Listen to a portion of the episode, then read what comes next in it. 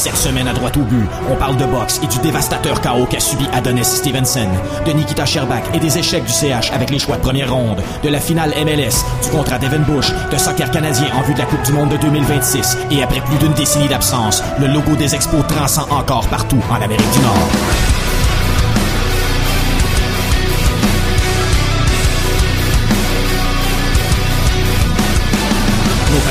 Carl Vaillancourt, TVA Rivière-du-Loup, Jason DiTullio, ex-assistant entraîneur de l'Impact, et Perry G de la Fondation ExpoFest. Droit au but, c'est maintenant. Voici vos animateurs, Jean-François de Santos et Gavino de Falco. Mercredi 5 décembre 2018, bienvenue au podcast Droit au but. Mon nom est Gavino Desfalco et je suis accompagné de mon co-animateur Jean-François de Santos. JF, comment ça va? Ça va très bien, merci et toi? Oui, ça va super bien. Écoute, JF, qu'est-ce qui a retenu ton attention cette semaine dans l'actualité sportive? On va commencer avec le combat d'Adonis Stevenson. Oui, monsieur. J'ai été choqué par euh, les, la tournure des événements. Euh, c'est sûr que bon, c'est pas agréable ce qui s'est passé là. Non, c'est sûr. Je m'attendais pas à le voir gagner. Est-ce que j'étais content de le voir perdre? Bon, ça ça m'a pas fait de pli.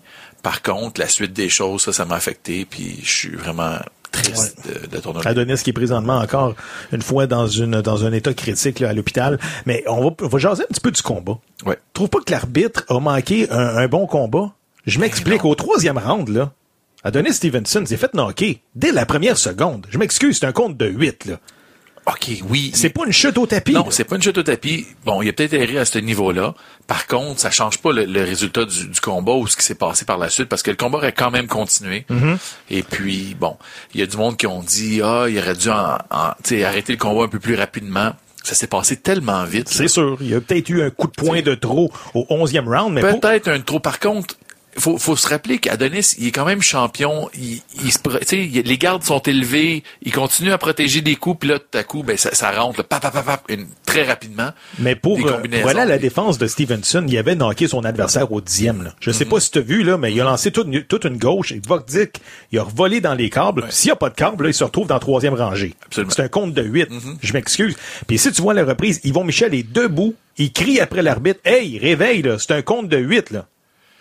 Ouais, en tout cas, on saura il jamais, Il va, il va aller pour protéger ses, ses poulains aussi. Et peut-être que la tournure des événements aurait été différente. Là, on ne sait pas comment Adonis se serait comporté par la suite euh, du combat. Peut-être qu'il aurait accroché son adversaire au 11e ou 12e. Je ne sais pas. On ne saura jamais.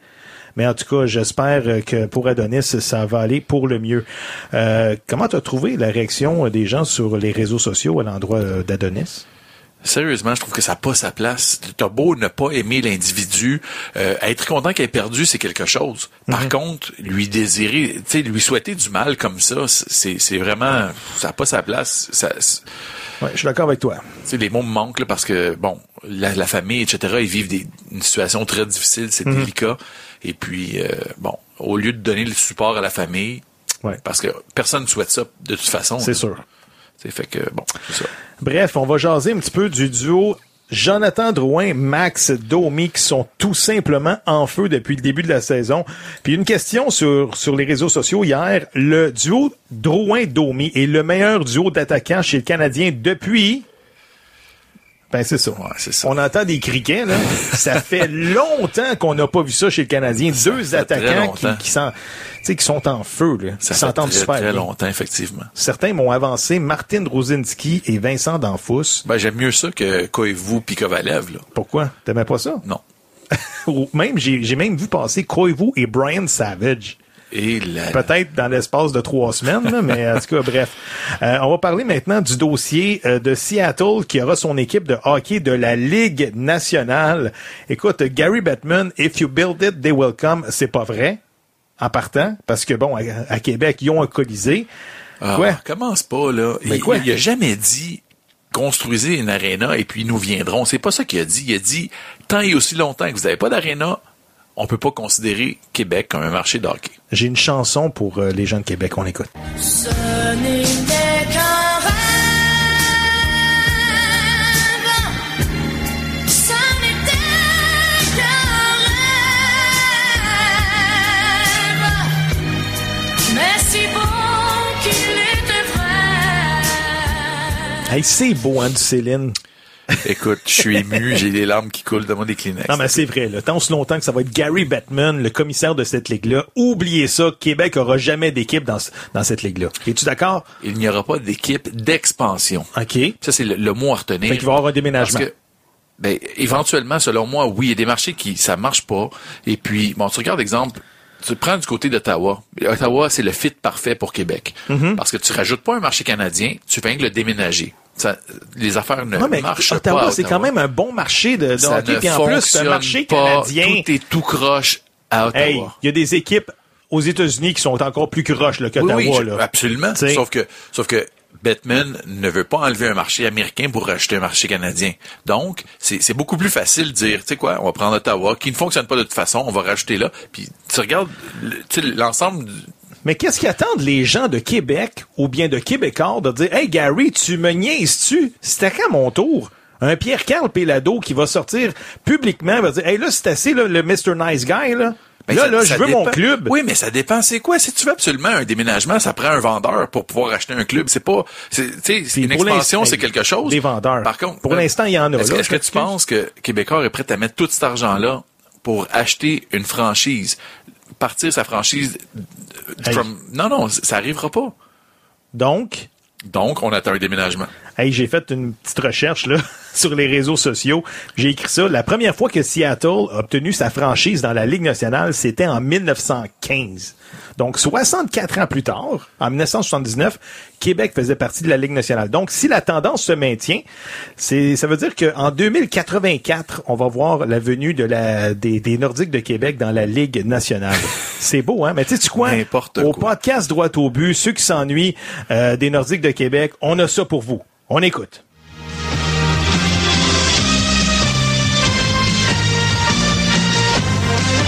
Le hockey des Nordiques. Ça va avec Richie. Richie d'une seule main. À Martin Wozinski. Son tir a été bloqué à la défense. Là, Richie, de l'autre côté à Nolan. Et goal! Hey, c'est quel but de Owen Nolan, hein, sérieusement? En plus, c'est à télévision quatre saisons avec euh, le regretté André Côté. Je l'aimais tellement, ce monsieur-là. Là. C'était le fun d'écouter justement les, les Nordiques. C'était une ambiance différente du Canadien de Montréal. Mhm.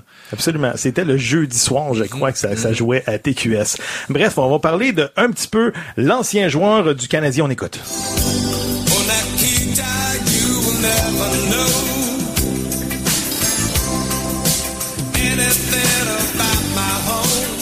Vous avez bel et bien reconnu la voix d'Elton John. On parle bien sûr de Nikita, mais de Oui, Nikita Sherbak, exactement. qui vient de quitter euh, Montréal pour s'en aller à Los Angeles.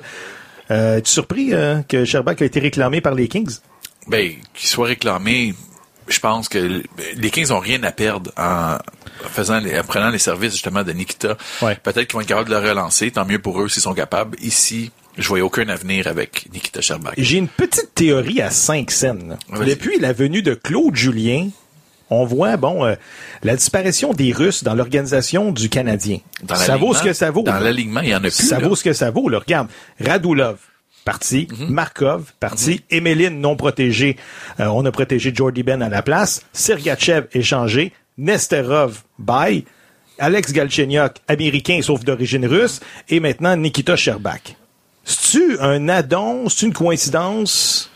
Ça, on peut pas le dire. On n'est pas dans, dans les secrets, là, mais Ceux qui disent là, que les, euh, les Russes peuvent pas jouer en séries éliminatoires, là. les deux meilleurs joueurs des séries l'année passée avec les Capitals, c'était Kuznetsov et là, Ovechkin. tu parles de joueurs d'exception. Tu peux pas mélanger, tu peux pas comparer des Sherbak à des Ovechkin. là. Ça a aucun sens ce que tu dis. là. Ben, on l'aurait pêché pourquoi? Pour avoir des skills offensifs? Oui, mais on savait que c'était pas un joueur d'exception. Ovechkin était repêché. On y a jamais donné une chance cette année. Ah, Puis il y avait de la place. On était dans une année de, de transition et Il de a de la misère à se démarquer à Laval. Il est toujours en arrière du jeu. Il se met pas le nez dans le trafic. Come on, on n'a pas besoin de ça ici. Bon, bref. On parlait de- d'une nouvelle de dernière heure qui vient de tomber chez l'Impact. L'Impact qui met la main sur le milieu français Harry Novillo. Euh, Novillo qui est âgé de 26 ans et il s'est promené pas mal. là. Il a joué en France, en Belgique, en Turquie, en Australie, en Malaisie. Bref, on n'a pas beaucoup d'infos par rapport à ce joueur-là. là. Non, ben la seule info qu'on a, c'est justement qu'il s'est promené beaucoup. C'est pas nécessairement une, une bonne affaire. Donc, généralement, J'espère que ça sera pas Lucas Ontivero 2.0. là. Ouais, je sais pas. Je Bref, sais c'est sûr.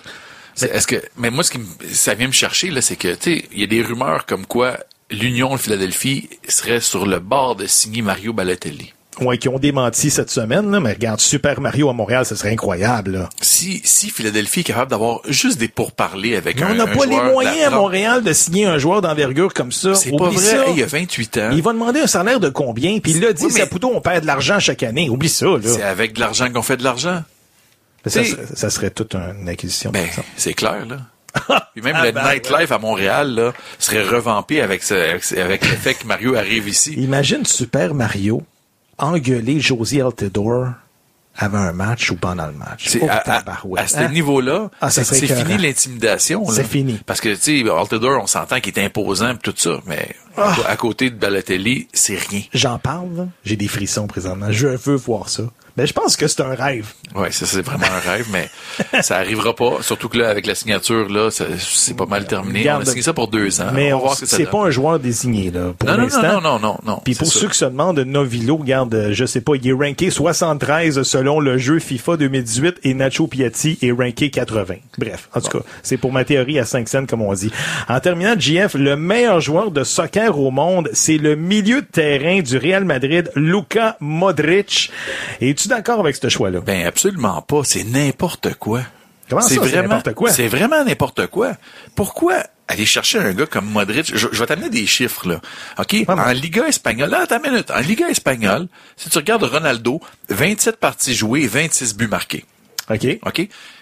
Du côté de Modric, 26 parties jouées, un but marqué. Ouais, mais, OK. Attends Un petit peu. Après ça, en Ligue des. Champions, on va y aller en Ligue des Champions. En Ligue des Champions, pour, pour euh, Cristiano Ronaldo, 13 parties, 15 buts, 3 passes décisives, un titre. OK. Du côté de Modric, 11 parties, un seul but, une seule passe décisive, puis un titre aussi. Non, mais il est bon sans le ballon. là. Ouais, c'est ça. Mais sans le ballon, il peut rester sur le banc Non, sans mais- le ballon. Après ça, au mondial, parce que là, on a dit, non, j'ai pas fini. Après ça, au mondial, hey, au mondial, Il a amené son équipe jusqu'en finale. il a pas, il a pas, il a fait partie de l'équipe qui s'est rendue en finale. Il a pas amené l'équipe Il jusqu'en a finale. quand même marqué des gros buts, là, pour il a marqué Croatie. combien de buts? Deux buts en sept, en sept rencontres. Tandis que Ronaldo, en quatre rencontres, il en a marqué quatre. Encore une fois. Mais, tant et aussi longtemps que le système ne change pas. Écoute, pour commencer, t'as Florentino Pérez, là, le, le président Mhm. du Real Madrid. C'est, c'est le chef de la mafia du soccer, là. OK? Puis, de la façon que ça fonctionne, c'est que c'est les journalistes partout, de- dans toutes les fédérations qui vont voter pour, les, pour les honneurs, les grands honneurs.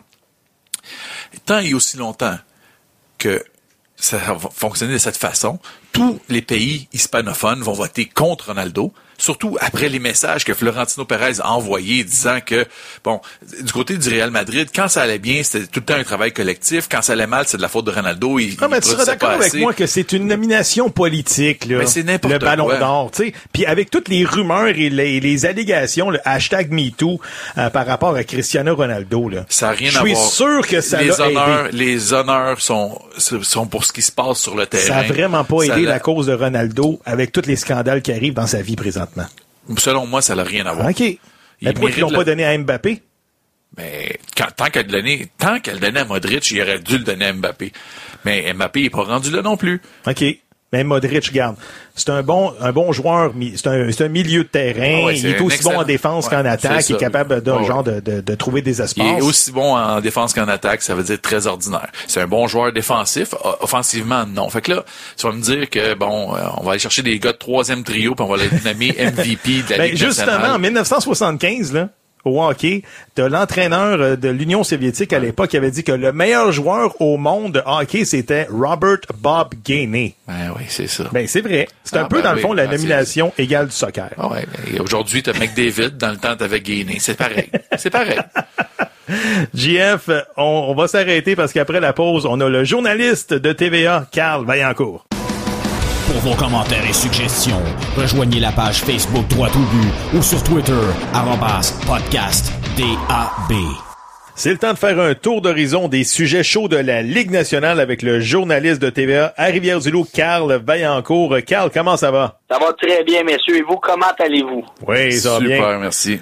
Carl, tout d'abord, c'est maintenant confirmé, la ville de Seattle sera la 32e ville de la Ligue nationale En effet, le commissaire Gary Bettman en a fait l'annonce plus tôt cette semaine. Carl, as-tu le même sentiment que moi ce matin, c'est-à-dire que les gens de Québec se sont fait, excuse-moi l'expression, là, fourrer par le monsieur qui veut se faire appeler Gary? Ben écoute, euh, Gavino, c'est un bon point que tu amènes là, mais je pense pas à aucun moment que les dirigeants, que ce soit de Québécois ou de n'importe quelle entreprise ici au Québec, euh, qui veut qui veut avoir une équipe de la Ligue nationale, euh, ça serait par le biais d'une équipe d'expansion. Ça, c'est avec la valeur du dollar américain en ce moment qui est quand même très élevée, une équipe, euh, ça a été, faut te rappeler, là, ça a été vendu à 650 millions de dollars US pour le droit de franchise.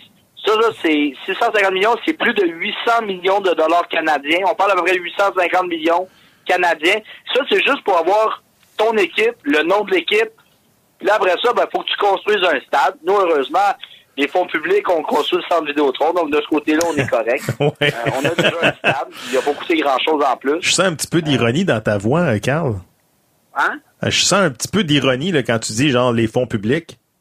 Ben, écoutez, on le sait, là, il y a quand même eu plusieurs euh, dollars de ce 400 millions-là qui ont été directement par la Ville de Québec, euh, le gouvernement du Québec, le gouvernement du Canada.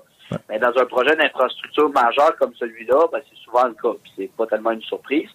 Euh, maintenant, bon, écoutez, déjà ça, là, regarde Seattle, première année, ça va coûter 1,3 milliard minimum, 1,4 même, là. 650 millions US le stade, 650 millions de franchise, c'est rendu 1,3 milliard, tout ça en dollars américains. Vous allez me dire qu'il y a une entreprise ici au Québec, au Canada, qui serait intéressée à payer 1,6, 1,7, 1,8 millions, milliards, milliards, pas millions, le Ouais. milliards Mhm. de dollars canadiens pour exploiter une franchise nationale. Ben non. À la place de ça, tu vas payer 300, tu vas acheter Coyote de l'Arizona, voyons donc. C'est- automatique. C'est automatique. Il y a personne, puis en plus, les Coyotes sont en beau maudit parce qu'ils se ramassent dans une division où il y a cinq gros clubs, six gros clubs, alors qu'à l'époque, quand ils étaient dans la, dans la division actuelle qu'ils sont, ben, il y en a deux peut-être des bonnes équipes. Ouais, moi, je verrais plus peut-être euh, justement les sénateurs d'Ottawa déménager. Comme ça, Gary ne rajouterait pas un marché canadien. Il Ouais. prendrait ce qu'on a déjà. Puis, écoute, c'est mon opinion, fait. là, mais... Tout à fait. C'est exactement ce que je pense. Moi, c'est les sénateurs qui vont s'en venir à Québec. Ça fait, dé- ça fait déjà plus d'un an que je le dis. Cette équipe-là ne va nulle part. Un propriétaire qui est, excusez-moi l'expression, mais sénile, euh, qui est pas capable de s'entendre avec ses, ses propres partenaires, euh, qui est pas en mesure de trouver un terrain pour construire une nouvelle amphithéâtre. Euh, les foules à Ottawa, malgré qu'il y a plusieurs beaux- bons jeunes joueurs, euh, elle est pas là, la foule à Ottawa. Il y a personne au match. Euh, il y a des 3, 4, 5 000 sièges vides à chaque rencontre. On peut pas perdurer dans le temps. Aujourd'hui, la Ligue nationale, ça coûte extrêmement cher. Encore le cap salarial l'an prochain qui va grimper à 83 millions. Euh, à un moment- à un moment donné, il va falloir que Eugène Melnick décide de vendre cette équipe-là. Et on le sait, là, par le passé, ça arrivé à quelques occasions que Pierre-Carl entre- entretient des, des discussions constantes avec Eugène Melnick. Donc, c'est sûr que lui, il est prêt à cogner à la porte du moment que les sénateurs veulent vendre leur équipe. Écoute, pour revenir au dossier de Seattle, là, je lisais dans un journal ce matin à Seattle. Écoute, on parle de dépassement de coûts déjà dans l'amphithéâtre présentement qui va être rénové. De 650 millions, ça va passer à 800 millions de dollars déjà en partant. Sauf que le buzz, c'est incroyable. Il y, a, il y a déjà 33 000 personnes qui font la queue ce matin là, pour avoir euh, des, des, euh, des billets de saison des Seattle. Ouais, mais Sérieusement, là, le buzz est incroyable. Mais quand, Ben oui, la c'est- surprise des c'est coûts, plus c'est... fort que Las Vegas. C'est automatique, ça va être plus fort que Las Vegas. Pourquoi? C'est que Seattle, c'est le marché de sport américain. Euh, Puis quand là, je dis ça, c'est même au-delà de, de- de New York, au-delà de Boston. Pourquoi ça? C'est que pour la densité de population que tu as à Seattle, tous les, les experts économiques le savent que la ville de Seattle, ce sont des professionnels, ce sont des mordus de sport. Et quand tu combines les deux, c'est qu'ils ont une capacité de payer pour le divertissement sportif. Donc, de ce côté-là, lorsque tu regardes ça, puis probablement Ray Lalonde tiendrait le même discours que moi, c'est que Seattle est une ville stratégique pour le sport professionnel. Parce qu'on a le nombre de personnes à Seattle, le pourcentage, le ratio de gens qui gagnent plus de 100 000 par année américain, c'est le plus élevé dans l'ensemble des États-Unis. Fait que juste ça en soi, lorsqu'on regarde ça, ben, c'est automatique qu'il y avait un marché là et on, on était séduit justement Ben oui. par l'offre déjà sportive qu'il y avait à cet endroit-là. Fait que de ce côté-là, là, je suis vraiment pas sur On regarde déjà les, on regarde déjà les franchises là, à Seattle. Il y a les Seahawks de Seattle, les Mariners au baseball et les Sounders de Seattle au, euh, au soccer Trois de la MLS. Sérieusement, Trois trois marchés Oui, incroyables. là. Vas-y, euh, GM. Ouais, mais il y a beaucoup d'argent, comme comme euh, Carl le disait, il y a beaucoup, beaucoup, beaucoup, beaucoup d'argent qui, se- qui se passe là. Tu parlais des, des, des frais de rénovation qui ont augmenté. Quand tu prends une vieille bâtisse et que tu la retapes, tu as tout le temps des surprises. C'est sûr. C'est juste normal. Mais là, à l'heure où l'on se parle, là, Québec est très loin là, dans la priorité du, euh, de la Ligue nationale de hockey. On regarde des marchés comme Kansas City, euh, Portland, Houston, qui sont devant Québec. Là. Non, Quand- non. Oui, oui, ça, oui. Ça dépend pourquoi. Tu sais, si tu parles des Coyotes de Phoenix, je vais te dire oui.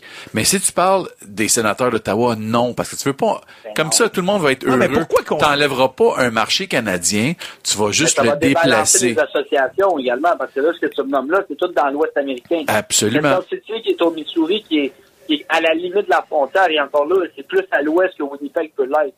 Donc, euh, d'un point de vue géographique, d'un point de vue stratégique, Ottawa est la seule équipe, vous dirais, dans le marché actuel qui est en situation plus difficile. Même les Highlanders, je les mets pas là-dedans.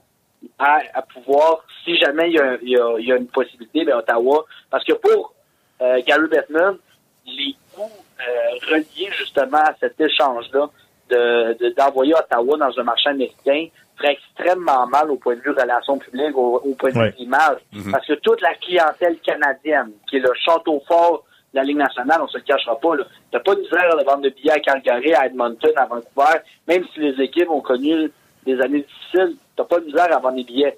C'est toujours plein pareil. Des marchés américains où c'est plus difficile, Floride, euh, Tampa Bay, avant qu'il y ait une équipe gagnante, là, par moment, c'était pénible aussi. Euh, puis lorsque tu regardes de l'autre bord, euh, les, tu les clubs comme Arizona, c'est pas plein, là, c'est loin de ça. Donc, quand tu regardes ça avec un peu un pas de recul, les Hurricanes de la Caroline non plus, qui est un autre marché, qui là, bon, va un peu mieux depuis qu'ils ont trouvé des célébrations. Euh, c'est, ce sont des marchés fragiles qui vont pouvoir être achetés à faible coût. On parle de 400 millions et moins probablement Ouais. de dollars, de dollars américains. En tout cas. Beaucoup plus insuffisant pour une équipe comme Québec. Paieront pas 1,3 milliard pour aller chercher un club de hockey. là. Moi, je vais, je vais aller plus loin dans, dans l'analyse. là. Tu sais, les, les Jeff Molson, etc., là, euh, si tu regardes le marché d'Ottawa, c'est le, le compétiteur direct du Canadien. Si tu le déplaces à Québec, ça va rester quand même le compétiteur. Par contre, il, tu sais, tu rajoutes pas un Ouais, compétiteur. mais pourquoi enlever un club canadien? Lâchez-moi avec ça, là, ça fonctionne au, tu- Canada. C'est juste que là, pas, la te chicane est poignée, la chicane est poignée entre pas Gary. Bettman et Eugene Melnick parce que Melnick, il l'écoute pas, euh, justement. Il- les, les sénateurs ne sont pas rentables. La Ligue est tannée. Ils sont pas rentables. Il y a quand même une bonne foule au centre euh, Canadian Tire. Il y a une bonne passant, foule quand on joue contre le Canadien ou contre Toronto parce que c'est le monde local qui y vont. C'est, c'est le monde. arrêtez d'enlever des clubs canadiens. T'enlèves aucun club canadien, tu le déplaces. Au non, contraire. justement. Juste Là, je- là-dessus, je suis pas d'accord. Écoute, je pense que les sept clubs canadiens, là, ils font vivre le deux tiers de cette ligue-là. Mais c'est Arrêtez. pas les sénateurs d'Ottawa qui font Voilà. vivre personne. En tout cas, regarde. Les sénateurs, ils font, font pas vivre grand-chose. Euh, ils font vivre un peu d'émotion quand drapent de bonheur, mais sinon, c'est à peu près tout. Carl, le temps file parce qu'on aurait tellement de choses à dire, là. mais on a vu cette semaine qu'un autre premier choix du Canadien s'est révélé être un échec, sans même l'avoir fait jouer avec le grand club cette saison. Nikita Sherbak, premier choix du Canadien en 2014, a été réclamé au balotage par les Kings de Los Angeles. Carl, tu trouves pas qu'on a lancé la serviette un peu trop tôt dans le cas de Sherbak? Ben, c'est qu'on n'avait pas le choix. On était pris avec des contrats. Il fallait céder quelqu'un à la Ligue américaine. Et là, Sherbach arrive avec un contrat maintenant qui fait en sorte qu'il est obligé de passer par le balotage si on le réclamait. Si on le mettait dans le roster sheet avec euh, les joueurs, le, le 23, les 23 noms sur la feuille de line-up qu'on appelle euh, communément dans le monde du hockey. On était forcé, de, si on le descendait à la Ligue américaine, pour euh, autre que reprendre sa forme, parce que reprendre sa forme, ça, il l'avait déjà fait il n'y a pas de problème de ce côté-là. Mais là, dans la mesure où on le redescendait une nouvelle fois, on était prêt à faire passer par le balotage en raison de, son, Ouais. de sa situation contractuelle, qui fait en sorte qu'aujourd'hui, bien, on se retrouve dans le trou. On se retrouve que, en plus d'avoir perdu un premier choix, on a eu quoi pour? Absolument rien. Absolument rien. Donc, encore une fois, problème de gestion, problème. Est-ce qu'on a abdiqué? Peut-être. Écoute, si on a abdiqué, j'ai aucun problème avec ça de dire, ben, regarde, ce gars-là ne sera jamais une star dans la nationale. On a abdiqué. Euh, qu'on se le fasse voler, bah, tout bas. Non, mais ça, ça doit être une question d'attitude, là. OK.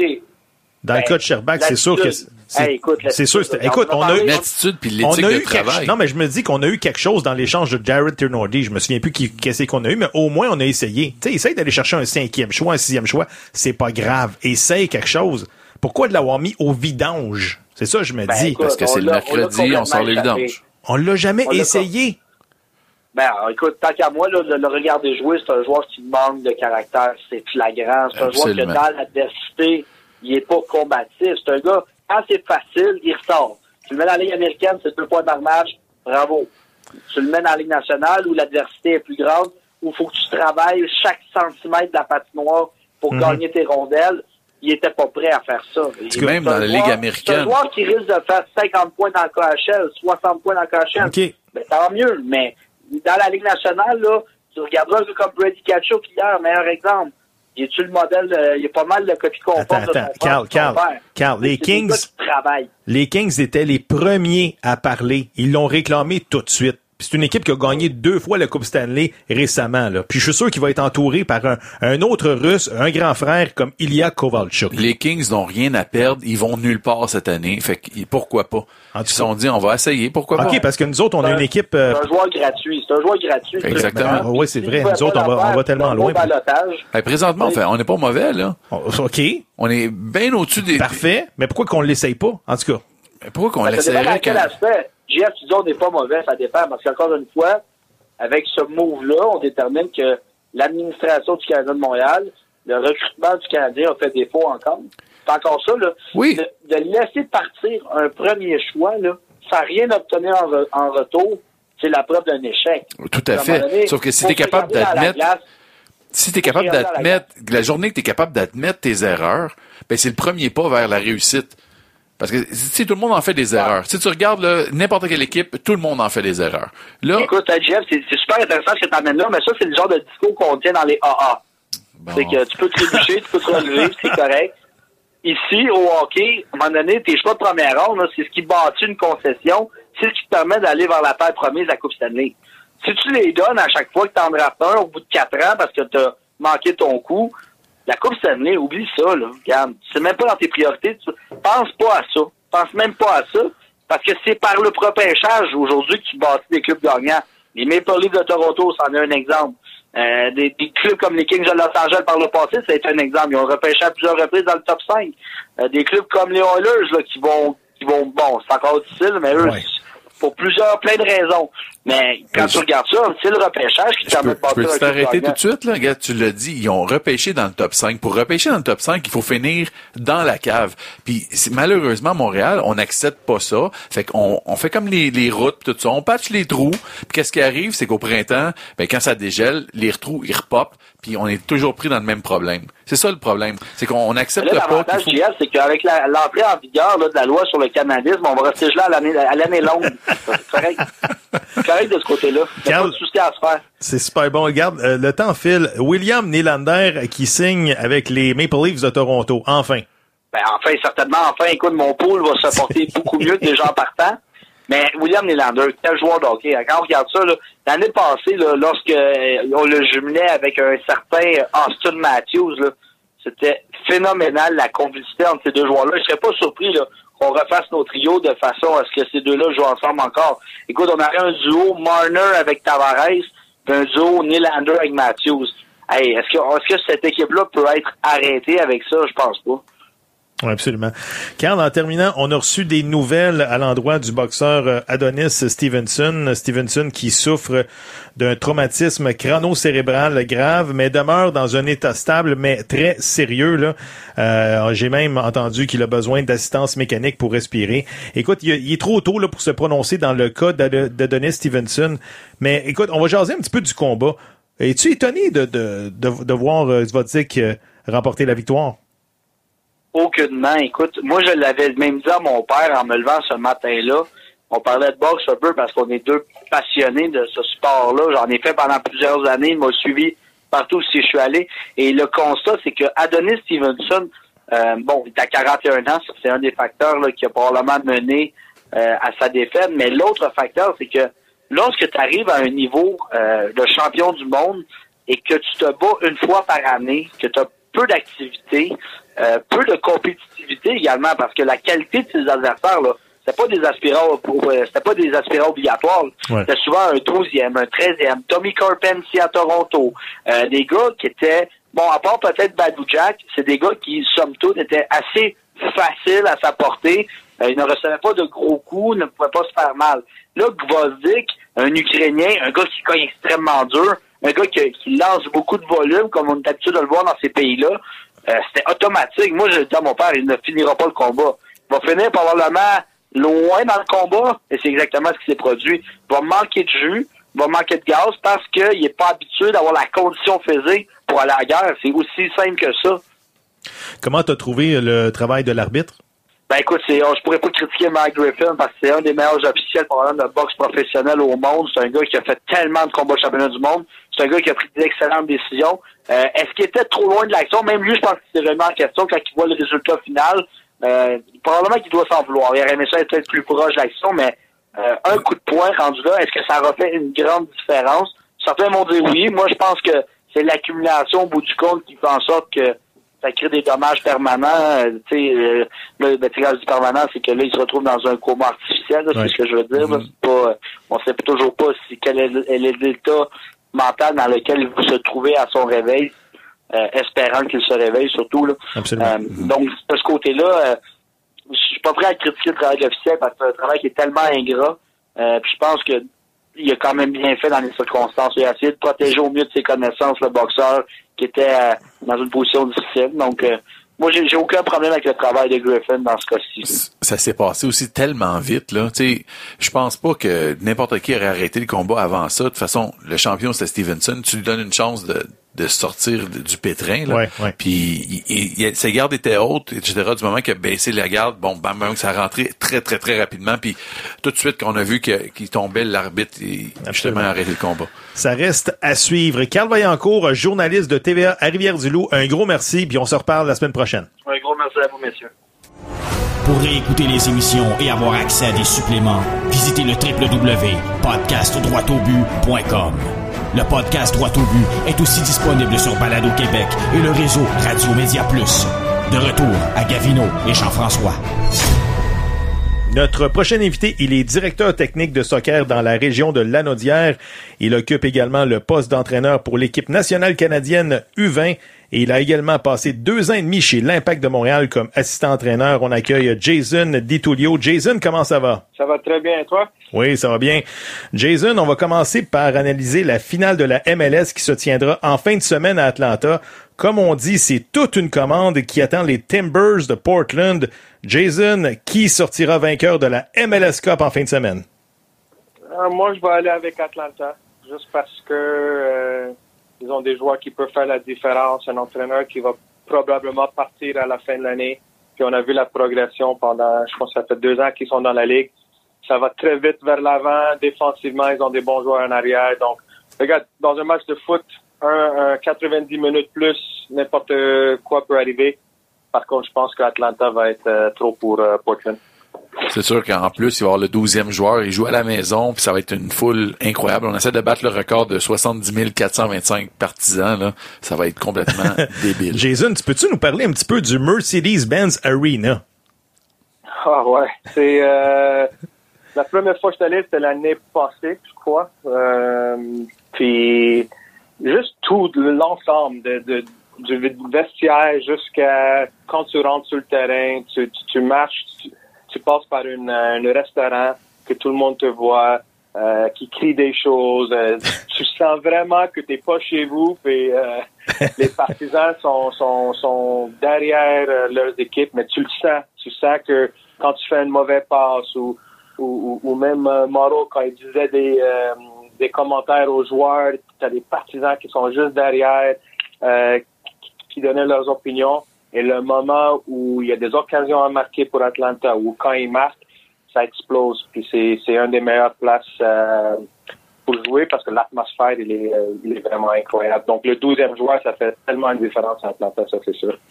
Jason, on va parler un peu du tournoi de la CONCACAF qui s'est qui s'est tenu le mois dernier avec les U20. Là.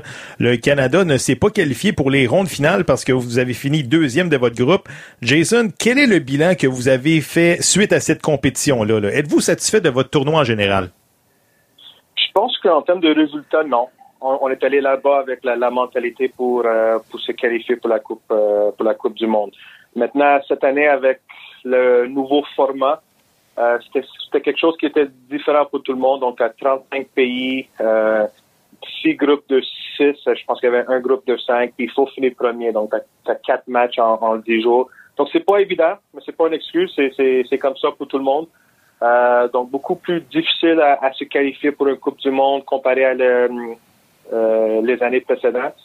Par contre, pour moi qui, qui est allé là comme assistant pour la première fois, de voir euh, l'association canadienne qui travaille sur le, le, le, le leadership de John Herdman, c'est sûr que c'était jamais euh, préparé et avec une vision que j'ai comment j'ai vécu ça euh, pendant ce temps-là.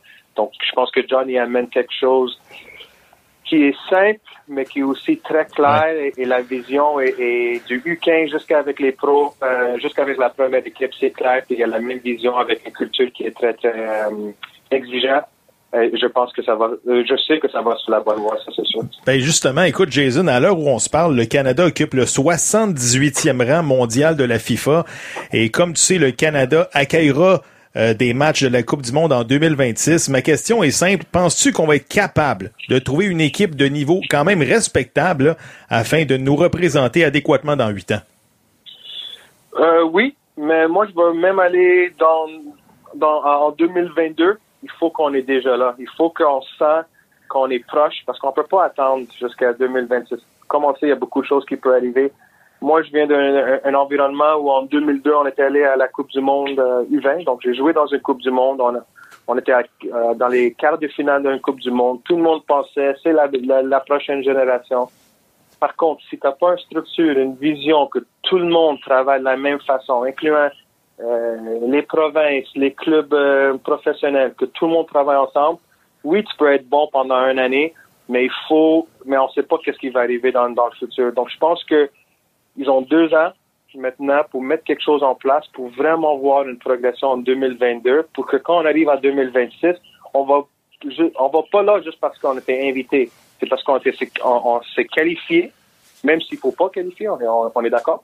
Par contre, il faut aller là avec euh, une mérite d'être là Ouais. et de faire quelque chose de bon. Puis on a vraiment des bons petits joueurs comme les Balou, les Davies, les Jonathan Davis.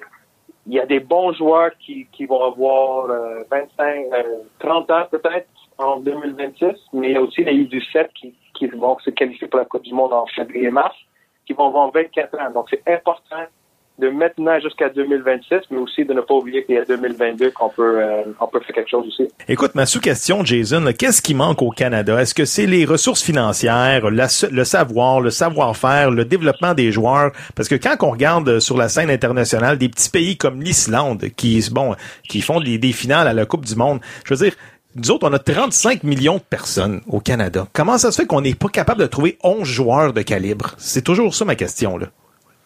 Ouais, c'est une très bonne question. J'ai pas toutes les réponses, mais qu'est-ce que je peux vous dire de, de mon opinion, puis je ne vais pas dire que c'est la, la, la vraie, mais pour moi, c'est il faut que tout le monde commence à être sur la même page. Il faut que toutes les personnes qui peuvent influencer le foot aujourd'hui, euh, qui- qui est directeur technique et entraîneur professionnel dans la MLS, USL, CPL, euh, directeur technique de, la, de les régions, de être autour d'une table et de voir, OK, euh, Soccer Canada, qu'est-ce que vous voulez faire? Comment est-ce qu'on peut faire ça pour qu'on on ait un plan de deux ans, trois ans qui peut continuer? Et je pense que les, les parce qu'on est grand, ça ne veut pas dire que c'est une bonne chose. You know, euh, les, les, les, petits pays, c'est ils sont pas beaucoup, donc la table est beaucoup plus petite, donc on peut se concentrer. Tu choisis les bonnes personnes qui ont la, la bonne vision et aussi de croire de ce qu'on veut faire. Ici au Canada, dans l'Amérique du Nord, on cherche toujours les euh, quand ça va pas bien, c'est facile à parler. Mais comment être sur la même page? Comment est-ce qu'on peut euh, croire dans qu'est-ce qu'on fait ou au moins donner la chance à la, les personnes en, charge de dire vous allez être là pendant 3-4 ans, on va vous écouter, on va essayer. Parce qu'on a vu dans le passé, quand tout le monde fait qu'est-ce que eux ils pensent, ça marche pas. Ça peut marcher pendant un an. On peut se qualifier pour le Coupe du Monde U20 un année, puis pas se qualifier pour le Coupe du Monde U20 pendant 3-4 euh, Ouais. coupes en- de suite. Donc, un, il faut y croire dans la personne qui, qui est responsable, donc dans, le- dans, dans, dans un John Herdman qui veut mettre quelque chose en place. Et deux, c'est la communication. De communiquer ensemble et de mettre les, les égos à, à part, de s'asseoir et de dire qu'est-ce qui nous met les meilleures conditions pour qu'un jeune joueur, dans cinq ans, il peut représenter notre pays, mais aussi avec une culture qu'il n'y a pas l'option B. Quand on, on- on- on voit les autres équipes, ou quand j'ai vécu, qu'est-ce que j'ai vécu euh, le mois passé avec les petits, les petits pays, ils ne viennent pas là-bas pour dire, ah, c'est correct, on joue le Canada, ils ont les moyens, ils sont un Ouais. peu plus riches que nous, puis on, on accepte ça. Au contraire, eux, ils viennent là avec le, le couteau, le couteau dans les dents, euh, avec une culture pour dire, non, chaque match de 90 minutes, ça peut être la dernière, il manque un peu de temps au Canada. On a toujours l'option B ou C si ça marche pas. Parce que les autres pays, c'est option 1, euh, 1 ou 0. Je pense que il faut pas aller jusqu'à là-bas parce qu'on est, chanceux d'habiter dans, dans, dans, un pays comme le Canada ou de Nord-Amérique, mais aussi, aussi de choisir ces joueurs-là qui ont la qualité technique, tactique et les capacités physiques pour jouer à ce niveau, mais aussi quelque chose dans le ventre, quelque chose dans le sang pour dire, moi, je vais tout faire. mais Le, le- une Ouais. carrière du joueur, c'est 10, c'est 10 ans, on va dire. 10 Ouais. ans. Qu'est-ce que je peux faire pendant ces 10 ans et tout donner au, au sport? Parce qu'à la fin, oui, on parle financièrement, mais pour avoir les finances comme le Panama. On a perdu contre le Panama, mais le Panama, ils ont gagné, je crois, 15 millions de dollars pour être à, une Coupe du Monde. Puis ils ont pris cet argent, puis ils ont investi ça dans, dans les 17, dans les U20. Donc le Panama sont bons pendant 2-3 ans en termes de la les finances. Le Canada, ils n'ont pas cette... euh, Ouais, non, c'est ça. euh, ils n'ont pas ça, donc... euh, ça. Vas-y, Jeff. du côté là, des compétences techniques et puis tactiques, tout ça, c'est quelque chose, mais le fait de, de justement pratiquer ensemble, comment vous faites pour justement amener des joueurs de partout dans le pays, les mettre ensemble pour qu'ils pratiquent, qu'ils trouvent leurs repères, etc. Non, c'est pas facile, c'est pas évident. Euh, une des raisons pourquoi on n'a pas fait un camp avec les U20 avant la Coupe du Monde, parce que jamais la plupart de nos joueurs ils jouent dans les dans les équipes professionnelles. Et si c'est pas une fenêtre de FIFA, c'est impossible d'appeler un, un joueur qui joue à Liverpool pour dire oui, finalement on veut se préparer pour euh, la qualification pour une Coupe du Monde. Est-ce que tu peux libérer ton joueur? Ça ne marche pas, ça n'arrive pas. Donc finalement, on a eu sept sept entraînements avant euh, avant les qualifs pour la Coupe du Monde. Et il faut être efficace, il faut être préparé, il faut faire le bon euh, scouting, il faut avoir des bonnes relations. Donc, il y a toute une préparation derrière ça. Versus peut-être un Panama, Mexique et les États-Unis qui ont l'argent, qui sont eux, aussi ils ont les mêmes euh, peut-être problèmes que nous en termes de de- d'avoir des joueurs. Par contre, ils ont aussi le budget de de de de, de, de- de faire euh, qu'est-ce qu'ils veulent. Donc, s'ils veulent faire ça, mais on peut. Si on veut aller dans un autre hôtel parce qu'on n'aime pas l'hôtel que CONCACAF nous a mis dedans, mais je peux. Et c'est ça qui est arrivé. On mange différemment, on va à un autre hôtel parce qu'on peut. C'est un petit détail. Par contre, ça fait la différence dans un tournoi où tu as quatre matchs en euh, cinq matchs en dix jours, on. Hey, sept pratiques, comme on dit, c'est vraiment pas beaucoup. Écoute, on, on se demande si les gars connaissent euh, connaissent les, les noms des autres joueurs là après sept pratiques. Non, mais c'est c'est la, la cohésion tactique, la cohésion de, de l'esprit d'équipe. Il faut être bon, il faut il faut être euh, préparé, il faut choisir des meilleurs, des bons joueurs que tu connais pas le caractère. Donc, tu connais un bon joueur parce que tu l'as vu sur le vidéo, tu es allé voir. Tu parles avec son entraîneur de l'Académie L'Impact Vancouver TFC. Mhm. Tu sais que tu sais qu'ils vont dire des bonnes choses parce que c'est normal, ils, ils veulent pousser leur joueur, mais tu vas jamais avoir la vérité avant que tu arrives en camp. Et, et, et- et c'est quelque chose qu'on a, on a vécu. Par contre, si on a une vision au moins dans les quatre moments du jeu, le Canada veut ça. Et après, on peut discuter autour de ça, de dire, OK, peut-être je suis pas d'accord ou moi je défends une différente façon. Mais si on sait qu'est-ce que le Canada va faire en U15, U17, équipe olympique et euh, la première équipe, déjà on peut, si c'est s'il y a des choses qu'on travaille ou on est d'accord sur la même chose, on peut commencer à travailler sur ça pour gagner du temps. Parce que la réalité, c'est qu'ils viennent sept jours avant, on a cinq jours pour préparer avec des matchs, euh, des matchs très importants. Jason, on a vu que ton ami Marc Dos Santos a été nommé entraîneur-chef des Whitecaps de Vancouver. Est-ce que tu, tu lui as parlé depuis qu'il a été confirmé dans ses fonctions? Oui, j'ai, euh, je l'ai félicité. C'est quelqu'un euh, que je connais bien, qu'on a eu la discussion pendant pendant toute euh, la saison, euh, pour voir un peu, donner mon opinion sur euh, sur LA, comment ça va, là-bas, la différence entre la USL et la et ses expériences. Mais je suis tellement content pour lui parce que on sait son parcours, on sait que n'importe qui qui était peut-être dans ses souliers euh, ferait pas qu'est-ce qu'il a fait, puis les sacrifices qu'il a fait pour lui, pour sa famille, juste pour se mettre dans une situation aujourd'hui où il est entraîneur de euh, d'une équipe MLS canadien. Euh, puis nous, on est, on est les jeunes coachs comme moi et autour.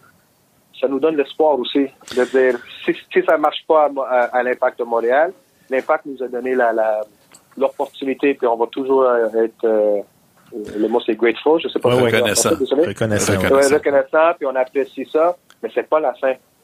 Si tu choisis euh, le bon parcours après ça, puis à la fin, il faut gagner aussi. On, on est d'accord, Marc, euh, il y avait beaucoup de succès dans tout ce qu'il a touché. Et je suis très, très content qu'au moins il y a une équipe dans la MLS qui va donner une option, euh, cette option pour lui. Jason, admettons, là, écoute, on jase, là. Admettons que euh, Marc Dos Santos te demande d'aller le rejoindre à Vancouver comme assistant entraîneur. Tu dirais quoi? Oui. non, non, mais hon- honnêtement, tout le monde me, connaît. Je, suis bien où je suis euh, aujourd'hui. C'est- différent euh, de qu'est-ce que je suis habitué. Mais tout le monde, mon entourage, euh, mes boss, ils savent que dans mon cœur, dans mon sang, c'est d'être entraîneur et d'être autour de, de, de niveau dans la MLS ou dans une autre structure. Donc, c'est ça qu'est-ce qui me, me lève euh, le matin tous les jours. Ouais. Par contre, je suis dans une situation maintenant où je développe de- de- des bons petits joueurs de la région. Je suis content. Donc, c'est différent, mais je- pour moi, c'est une expérience que je continue à ajouter à mes, à mes expériences que j'avais déjà dans l'académie et avec les pros. Par contre, euh, mes expériences, qu'est-ce que j'ai vécu avec Mauro Biello, avec l'Impact de Montréal et tout, euh, qu'est-ce que j'ai vécu, c'est quelque chose où j'avais le privilège. Je ne prends jamais ça pour acquis, mais c'est une expérience incroyable. Donc, je vais toujours dire oui. euh, si ça fait du sens pour moi et ma famille, Oui, c'est sûr. Écoute, euh, pourquoi pas? Jason, on va parler un petit peu de l'impact de Montréal. Comme on sait, euh, bon, euh, l'impact a une saison difficile là, pour le euh, 11 Montréalais, eux qui ont raté euh, les séries pour une deuxième année consécutive. Jason, à quelle position l'impact devra s'améliorer pour redevenir une équipe des séries? là? Regarde, honnêtement, c'était une année où j'ai regardé euh, l'MLS et des autres, euh, des autres équipes euh, plus que l'impact de Montréal, juste parce que c'est toujours plus, plus difficile à, à avoir une opinion quand tu connais et, et- et- et il faut faire toujours entendre. ah, moi, je, je suis quelqu'un qui est très honnête, donc quelqu'un qui vient juste d'être congédié comme euh, entraîneur, des fois, tu as des opinions qui sont un peu... Euh, Euh, ben, tu sais qu'est-ce que je veux dire? Oui, absolument. Donc, absolument. euh, par contre, euh, je suis un, un étudiant du, du sport et, et j'ai vu tous les matchs. euh, C'est pas ça que je veux dire. C'est juste quand tu analyses la saison ou le comment et le pourquoi, je pense que je reviens à, à qu'est-ce qui, qu'est-ce qui est euh, clair, c'est que quand ton attaquant, à la fin de la journée, quand ton attaquant ou tu n'as pas un attaquant qui marque des buts, c'est toujours difficile à, à- au plus haut niveau, spécialement dans la MLS. La MLS, c'est un, un, un ligue très offensif. On gaspille beaucoup d'argent, on gaspille, on, met beaucoup de notre argent sur les joueurs offensifs, des joueurs qui peuvent faire la différence. Et Piatti peut toujours faire qu'est-ce que Piatti peut faire. Par contre, toutes les équipes, avant que tu commences à jouer Montréal, tu dis, mais comment est-ce qu'on va arrêter Piatti? Et pour avoir du succès dans une longue année MLS, il faut avoir option 2 et 3 et des, des joueurs qui, qui sont capables d'être dangereux, qui peuvent faire la différence les journées où ils ont où Piatti n'est pas à 100% ou que l'autre équipe l'ont bien défendu ou trouvé l'assistant pour arrêter Piatti. Donc ça commence, c'est sûr, avec un attaquant en pointe qui, les adversaires, ils ont, ils ont peur. Ils ont peur de des, hey, you know, les, les Jovinko. Quand tu joues Toronto et tu dis Jovinko Autodor, ça te stresse. Il faut trouver des solutions pour les Ouais. arrêter. Et, euh, et je pense que Montréal, il y avait mieux défensivement vers la fin. Euh, par contre, pendant toute l'année, euh, la, la- la- la capacité de ne pas marquer des buts pendant les moments qu'il faut marquer, c'est pour moi une grande, une grande chose qu'il faut arranger ça, puis assez vite. D'après toi, Jason, qu'est-ce qui s'est passé dans le cas de Anthony Jackson Hamel, lui qui avait connu beaucoup de succès sous vos ordres il y a deux ans? Moi, j'étais pas dans, dans à, à les entraînements et dans, les bureaux. Euh, Qu'est-ce que je peux dire d'Anthony Jackson, c'est que il faut lui donner la confiance. Il faut lui euh, dire exactement qu'est-ce que tu veux. Et après, Anthony doit jouer. Donc, euh, je sais pas. Je sais qu'au début de l'année, il jouait un peu plus. Par contre, les jeunes joueurs ici à Montréal ou dans la MLS, le- le- la laisse est tellement courte que, spécialement dans une position de- d'attaquant, c'est que quand tu ne marques pas ou quand tu donnes pas qu'est-ce que ton entraîneur te demande, puis je sais pas exactement qu'est-ce qui est arrivé. Ouais. Par contre, pour un, un- un jeune joueur, la laisse est tellement courte. Donc, il faut montrer euh, que tu peux faire le travail de qu'est-ce que ton entraîneur te dit, mais aussi faire un peu plus. Parce que you know, quand tu payes quelqu'un 5 millions de dollars, par exemple, la laisse est beaucoup plus longue parce qu'il faut trouver la solution ou entourer ses joueurs, des joueurs autour de lui parce que ton investissement, il est là, tu pris la décision et tout. Et la MLS est un peu comme ça. Quand tu payes pas quelqu'un ou qui a pas un contrat de long terme ou tu sais que oui, lui, il est bon, mais on a quelqu'un d'autre aussi qui est le même profil qu'il peut faire. Après ça, tu vas euh, euh, qui fait bien l'entraînement ou qui a bien joué dans les matchs. Donc, une année comme l'année précédente avec euh, avec Mauro euh, euh, et, et la relation entre Mauro et Jackson, Mauro a donné beaucoup de confiance et pendant que Matteo Mancuso avait un peu de la difficulté, mais Jackson, Jackson Hamel qui est rentré sur le terrain, elle faisait la différence. Est-ce qu'elle Absolument. travaillait plus ou moins, je sais pas. Par contre, la vérité, c'est qu'il l'a marqué, donc il a eu plus de confiance, donc il, il joue bien. Donc tout est lié.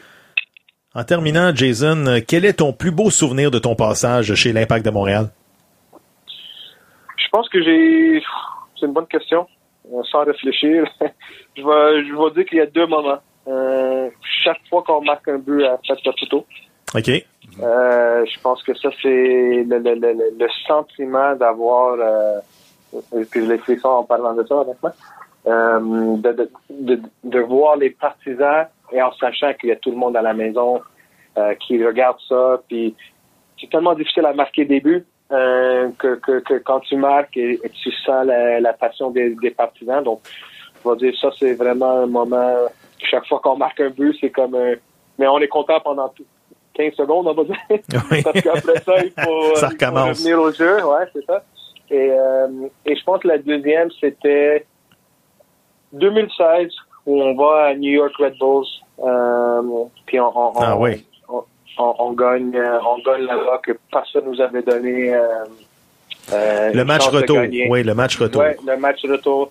Ouais, honnêtement, les deux matchs, juste cette série-là, on n'avait pas beaucoup de chance. On, il y avait juste quelque chose dans le groupe euh, avec tout le monde qui, on était vraiment unis. Euh, donc, ce sentiment-là, et aussi qui, qui est allé avec euh, le match au, au stade, euh, stade olympique où on est 3-0 contre, euh, contre Toronto. Puis Ouais. qu'est-ce qui est arrivé. Je pense que c'est vraiment cette, cette série-là où, où tactiquement, tout a marché. Tactiquement, le groupe, on a trouvé un, résultat dans une phase qui est très, très difficile à gagner. J'imagine que avec le match retour à Toronto, la défaite de 5 à 2, là, nous autres, les, les amateurs et les fans, on a été démolis pendant des semaines. J'imagine que vous autres, les coachs, vous avez eu le même feeling. Ah, c'est sûr, c'est sûr. J'ai appris tellement de, de, de ce match-là. Donc, beaucoup de, de, de tes convictions d'un entraîneur viennent des expériences. Oui, on peut lire, on peut lire des livres, et qu'est-ce qu'ils font en Angleterre, et qu'est-ce qu'ils font en France. Par contre, c'est tes expériences, des vraies expériences que tu as vécues. Donc, on a appris beaucoup.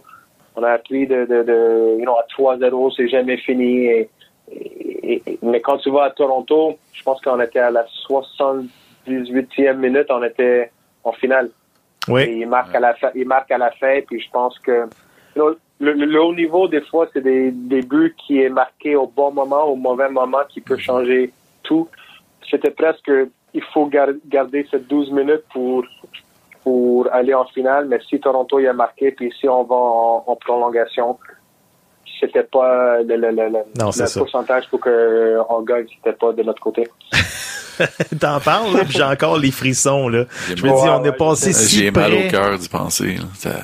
Ça- va me chercher. Ça, ça nous a encore démoli. Puis, garde pour moi, des fois, là, pour, pour me réconforter, je regarde sur YouTube, justement, les trois premiers buts de l'Impact de Montréal. J'étais là au Stade olympique lorsqu'on menait 3-0 dans ce match-là. Et puis, garde, c'est des souvenirs là, qui vont me rester gravés euh, pendant longtemps. Écoute, Bon, L'important, c'est que, excuse-moi, l'important, c'est que le 1er décembre, c'était 60 000 personnes dans le stade olympique. Tout le monde était content. Puis si on a donné ça à la ville, je pense qu'on a gagné, même si on n'a pas gagné sur le terrain. Donc, on était content. Absolument. Jason DiTullio, un gros merci. On regarde la finale de la MLS en fin de semaine et on se reparle bientôt. Super. Merci à vous autres. Bonne, bonne journée.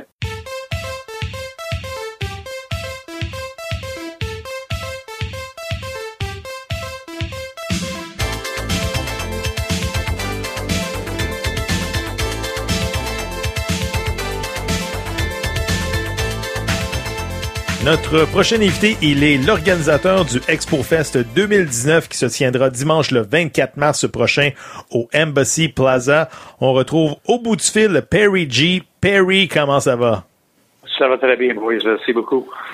Perry, avant de te parler de ta passion pour le baseball et des expos, parle-nous un peu de la fondation qui vient en aide aux enfants malades pour l'hôpital de Montréal pour enfants. Ça a commencé vraiment en 2016 à cause qu'en 2015, euh, ma nièce de 5 ans, Catherine, euh, elle a décédé d'un tumeur de, cerveau euh, qui s'appelle DIPG. En anglais ou en français, c'est la même chose.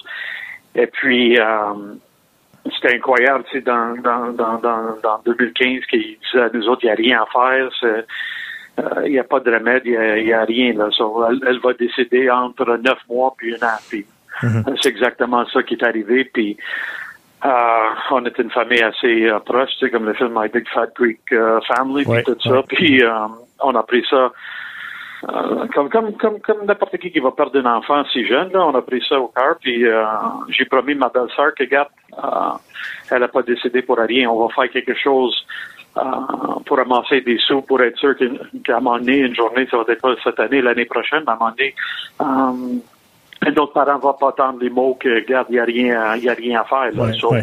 euh, ça a commencé vraiment comme ça. Puis euh, la seule chose que je connais bien, c'est le baseball. Ben, c'est pas le baseball, mais c'est les expos. Ouais. So, euh, j'avais des connexions ici puis là à cause de ma collection.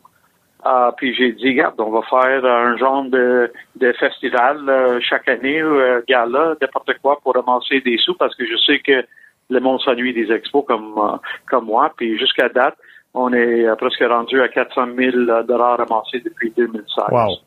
Vraiment, félicitations. Là.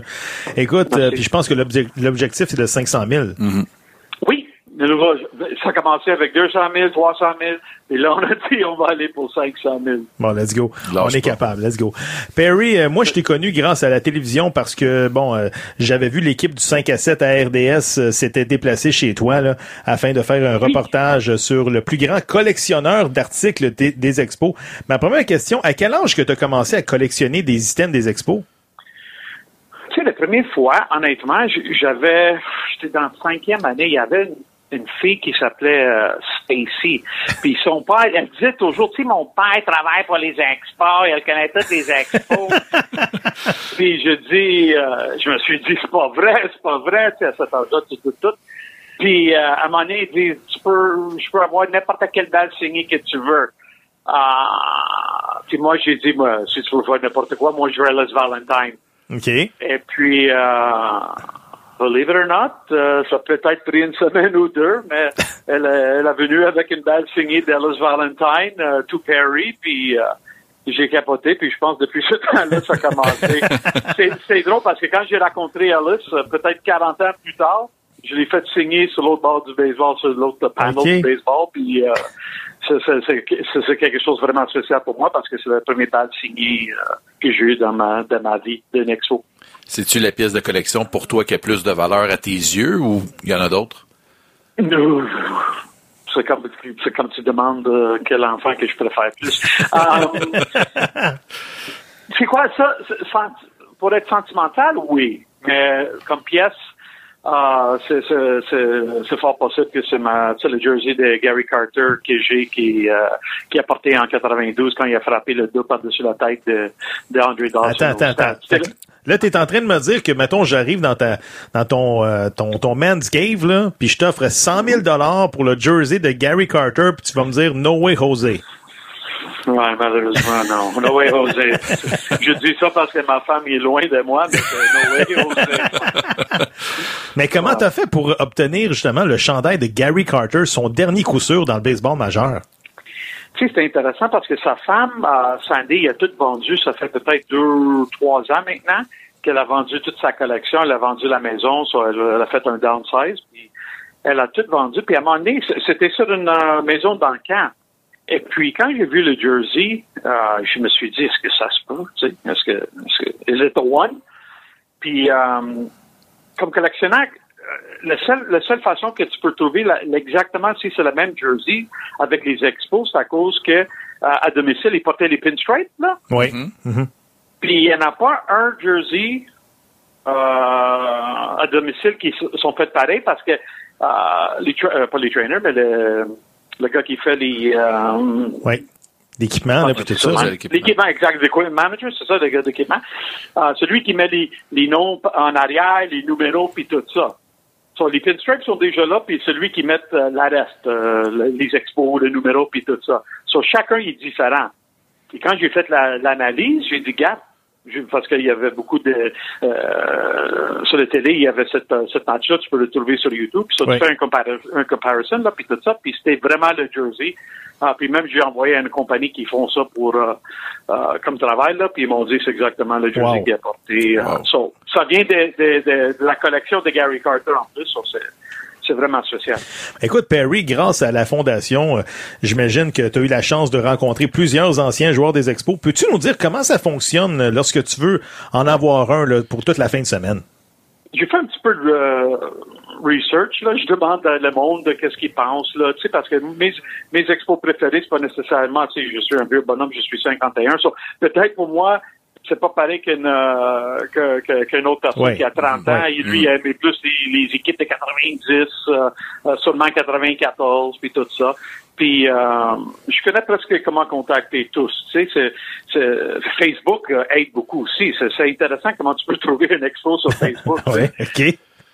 Puis euh, c'est ça, ça, je me demande un, un connaît un autre, là, tu sais, comme, euh, comme mettons, comment j'ai trouvé Steve Renko. J'ai trouvé son fils sur Facebook. OK. OK. Et puis, euh, c'était Steve Renko Jr., puis je me suis dit, ça se fait-tu? Je, je, je, j'envoie un message privé, puis je dis, est-ce que c'est ton père, l'ancien lanceur des expos? Il m'a dit oui. Ah, est-ce que je peux avoir son numéro de téléphone? Et c'est comme ça qu'on a eu Steve Renko.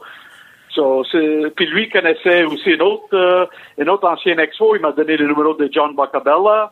Euh, mais malheureusement, John, il, il est à Californie, puis ça n'intéressait pas beaucoup pour, pour venir parce qu'il est rendu 80, 80 ans, puis tout ça. Ça, c'est un petit peu comme ça. So, um, Est-ce qu'il y a des anciens... Écoute, Perry, est-ce qu'il y a des anciens joueurs qui sont encore attachés à la ville de Montréal et qui s'ennuient de la ville? Bon, c'est incroyable, ils sont tous, man.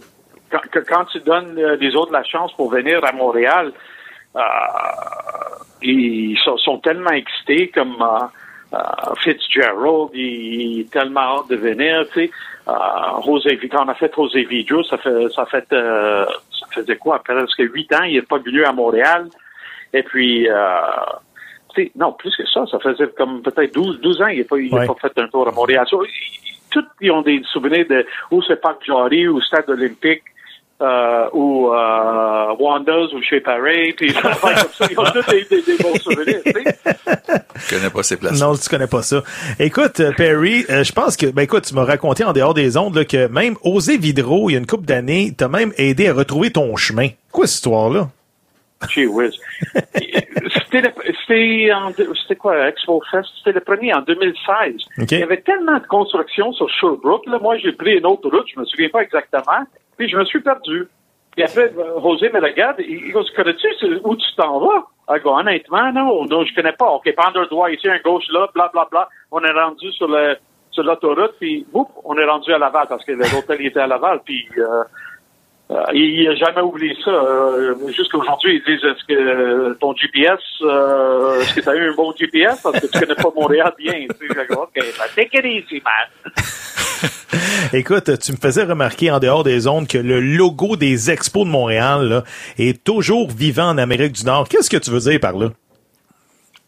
Ben, tu sais, on- on- je ne peux pas imaginer une autre équipe dans, les- dans n'importe quel sport que euh, est aussi euh, qui, qui n'existe plus, qui est assez euh, vivant que les expos. Tu sais, Euh, on est encore l'équipe de Canada. Tu sais, même si les Blue Jays jouent aujourd'hui, là, euh, nous autres, quand, quand en fait euh, notre gala ou notre, un autre événement, on a du monde partout, dans toutes les provinces du, du Canada. On a, on a jusqu'à Mississippi qui vient nous voir. Tu sais, les expos étaient tellement populaires. Puis le monde pense vraiment que le baseball va être plus populaire. Ça, ça, ça- ça- it'll be energized une autre fois quand Ouais. les expos vont retourner. Tu sais. Mhm. Euh, c'est- spécial parce qu'on était les premiers, tu sais, en 69, ils- c'est la première fois qu'ils ont joué le baseball hors du- des États-Unis, ça. You know, les, les expos sont spéciales pour beaucoup, beaucoup de monde, au- autour du monde. J'ai fait mes recherches un peu, puis j'ai trouvé, euh, avec mes connexions là, au pôle Nord, que tu as fait ta, ta liste de Noël. Puis le Père Noël m'a dit que ton vœu pour Noël, c'est que le projet des Rays, qu'ils reçoivent pas de soutien euh, financier, justement, pour qu'ils déménagent l'équipe. C'est-tu vrai, ça? Oh, ben oui, je veux que ça tombe dans l'eau, man. Ça, ça s'en vient, là. Ça s'en vient, là. C'est deux, trois semaines, ils disent la fin de janvier, là. Mhm, ouais. Puis, euh, je pense même le maire de, de Saint-Pete, là, le, où est-ce que ça, les, les sont présentement, ils donnent un, chance de 25 Ouais. que, que ça va marcher. So, si ça marche pas, attends pas. Je pense pas que, que- comment ils vont construire un autre stade juste à côté du Tropicana Field? Et je pense pas que ça, ça, c'est du bon sens. S'ils vont pas à un autre, ils vont pas aller à, à le voisin. sais. C'est- comme ça que je pense. Absolument. So, Écoute, je pense- Pe- je Perry, pense que ça, c'est le chemin à Montréal. En tout cas, je te dis tout de suite, s'ils déménagent à Montréal, là, réserve une date, on va voir une game de balle ensemble. Ça c'est sûr. Oh. Écoute, je pense que Perry va être le premier à l'aéroport là, pour aller chercher les joueurs. C'est sûr et certain. for sure. je vais chercher n'importe qui. fait. Écoute, ma dernière question, Perry, est-ce que tu parles du retour des expos là, avec les anciens joueurs? Là? Puis ils disent quoi par rapport à ça? Ben, la moitié veut un travail. il veut être le, le coach de, euh, de frappeur ou de lanceur. Ou, tout, tout le monde veut être impliqué dedans parce qu'il sache que ça va être quelque chose d'assez spécial. Tu sais. C'est pas comme tu sais, Portland. Je suis pas mal sûr que Portland va être une, une- une des équipes d'expansion. Ouais. Ben, big deal. Tu sais, c'est Portland, man. C'est rien de. Ça, ça va pas faire un wow euh, dans les autres villes de baseball, mais ça va être quand les expos vont retourner, là, ça va faire un wow parce que tout le monde sache qu'on était bien.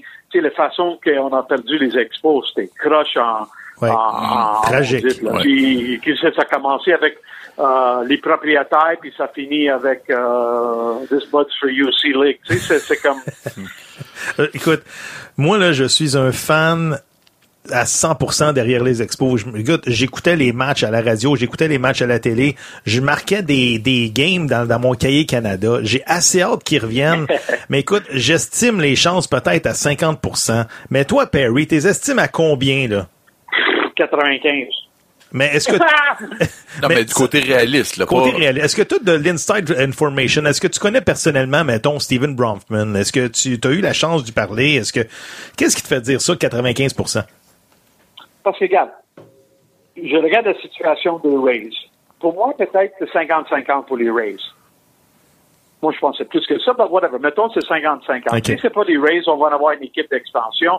Mais ça, ça risque d'être plus long. C'est un petit peu, gee whiz, you know. J'ai 51 ans, je sais pas combien des années j'ai encore, mais j'aimerais avoir les Rays tout de suite, bang, bang. Parce que même, comme, euh, comme notre, euh, notre ami Jeremy euh, Pelosa, il a dit, tu sais, ils ont déjà demandé la stade olympique pour être prêts pour des équipes, pour des matchs de, Ouais. euh, des ligues majeures, tu sais. Donc, quand il dit ça, c'est où on va avoir des, des matchs de, de saison régulière que j'espère pas. J'espère que c'est plus que, you know what, soit prêt pour, euh, pour avoir les, euh, les. Rays. Absolument. Euh, c'est ça.